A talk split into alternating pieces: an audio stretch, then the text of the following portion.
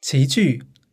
发展于九百多年前，历经了唐宋明清的取长补短，在国民时期绽放出属于它的光芒，盛行于老百姓之间。建国之后，被中央领导进行接见，主席亲自为齐剧招君出塞，修改歌词，让齐剧在今后的历史里大放异彩。谁会想到，生于明朝年间的民间艺术？竟会成为一个国家重要的文化遗产，在这片古老的土地上流淌了几千年，一脉相承，